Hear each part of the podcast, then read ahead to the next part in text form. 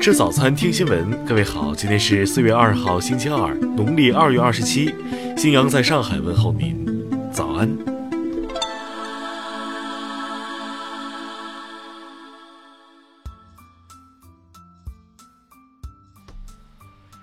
首先来关注头条消息。近日，河南焦作多名幼儿家长反映，孩子在解放区萌萌幼儿园就餐后发生呕吐、晕厥等情况后就医。据《新京报》昨晚报道，该幼儿园规模较小，位于城乡结合部。当日，幼儿园发现疑似食物中毒的情况后，就有人向公安机关报案。经调查，事发系当日幼儿园一名老师为报复另一名老师泄愤，向中班的八宝粥中投放了亚硝酸盐。目前，投毒的教师已被公安机关刑事拘留，二十三名幼儿被送医救治后，大多数幼儿经过体检已出院。焦作市解放区教育局工作人员介绍，事发后，教育局多名工作人员前往现场了解调查，目前仍在做学生和家长的工作，将幼儿分流到其他幼儿园。听新闻早餐知天下大事。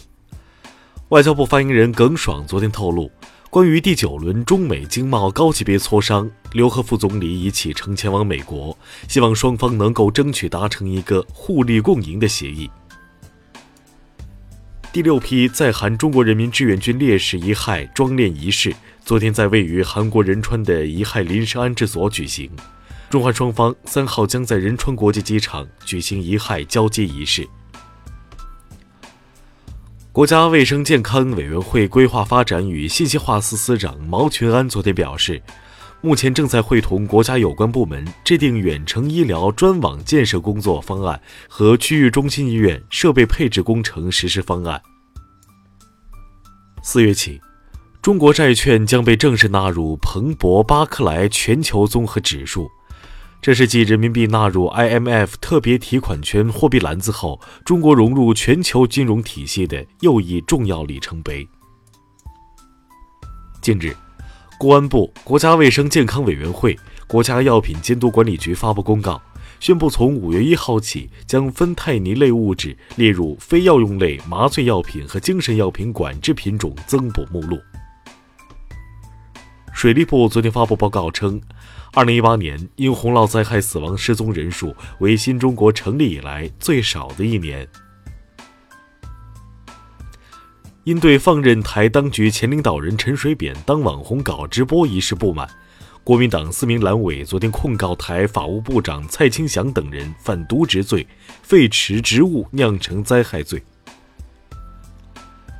昨天，在四川省凉山州木里县森林火灾灭火中失联的三十名扑火队员的遗体全部找到，包括二十七名森林消防指战员和三名地方扑火人员。下面来关注国际方面，英国媒体报道。特蕾莎梅想再做努力，说服议会下个院下周再次表决脱欧协议。一旦协议表决获得通过，五月二十二号脱欧日将依旧有效。韩国雇佣劳动部昨天表示，每周五十二小时工作制的过渡缓冲期已在三月三十一号结束。四月一号起，让员工超时工作的公司将依法遭到处罚。日本内阁官房长官菅义伟昨天正式公布，代替目前平成年号的新年号令和，新年号将在今年五月一号新天皇继位当天零时开始使用。三月三十一号，巴西宣布将在耶路撒冷设置驻以贸易代表处，巴勒斯坦外交部当天发表声明称，这一做法是对国际法、联合国决议的公然侵犯。昨天。新西兰政府提出了一项控枪法案，并计划使其尽快在议会通过，成为法律。若议员们如期通过这项法案，新法律将于本月十二号生效。昨天，马来西亚雪兰莪州沙阿南高等法院就朝鲜公民金哲被杀一案进行宣判，涉案越南女性公民段世香获刑三年四个月。为了解决塑料问题。欧盟议会近日通过法案，全面禁止一次性塑料制品，禁止使用范围涵盖一次性餐具、食物袋、吸管等十类塑料制品。俄罗斯外长拉夫罗夫近日接受媒体采访时表示，俄罗斯向委内瑞拉派遣军事人员，符合两国政府间协议。下面来关注社会民生。近日，扬州大学信息工程学院教师华继钊被曝骚扰女学生。昨天，扬州大学作出处理决定，撤销教师资格，解除职务。昨天，朋友圈一则高校教学楼发现金矿，需封楼采矿的通知疯传。该通知目前已出现艾特中山大学、艾特浙江大学等多个版本，经求证，以上均为谣言。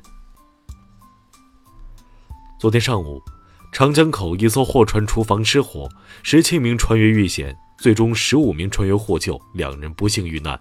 目前后续救助工作准备中。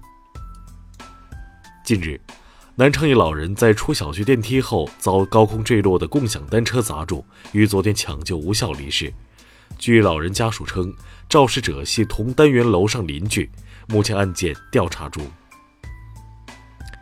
近日，武汉一男子开套牌车送孩子转院就医，被交警拦下。考虑到孩子生病，现场民警兵分两路：一路民警驾驶警车送患儿就医，另一路在现场处置。目前案件进一步调查中。下面来关注文化体育。昨晚。CBA 季后赛四分之一决赛进入第四场角逐，深圳马可波罗以九十四比八十三战胜北京首钢，将总比分扳成二比二平。拜仁慕尼黑足球俱乐部昨天宣布，五月二十九号将在北京鸟巢和中国国家队进行安联中国杯的比赛。昨天，深藏于沈阳故宫的皇太极御用鹿角椅。乾隆年间红木琴棋书画文具盒、清朗士宁设色竹印西陵图等一百件珍贵文物在沈阳故宫正式展出。三月二十八号，佳士得拍卖行宣布，一幅毕加索用中国水墨创作的罕见画作《吹笛女与裸躺着的人》在巴黎拍出了二十八点六万欧元。以上就是今天新闻早餐的全部内容，请微信搜索。Xwzc 零二幺，也就是新闻早餐拼音首字母再加数字零二幺。如果您觉得节目不错，请在下方拇指处为我们点赞。一日之计在于晨，新闻早餐不能少。咱们明天不见不散。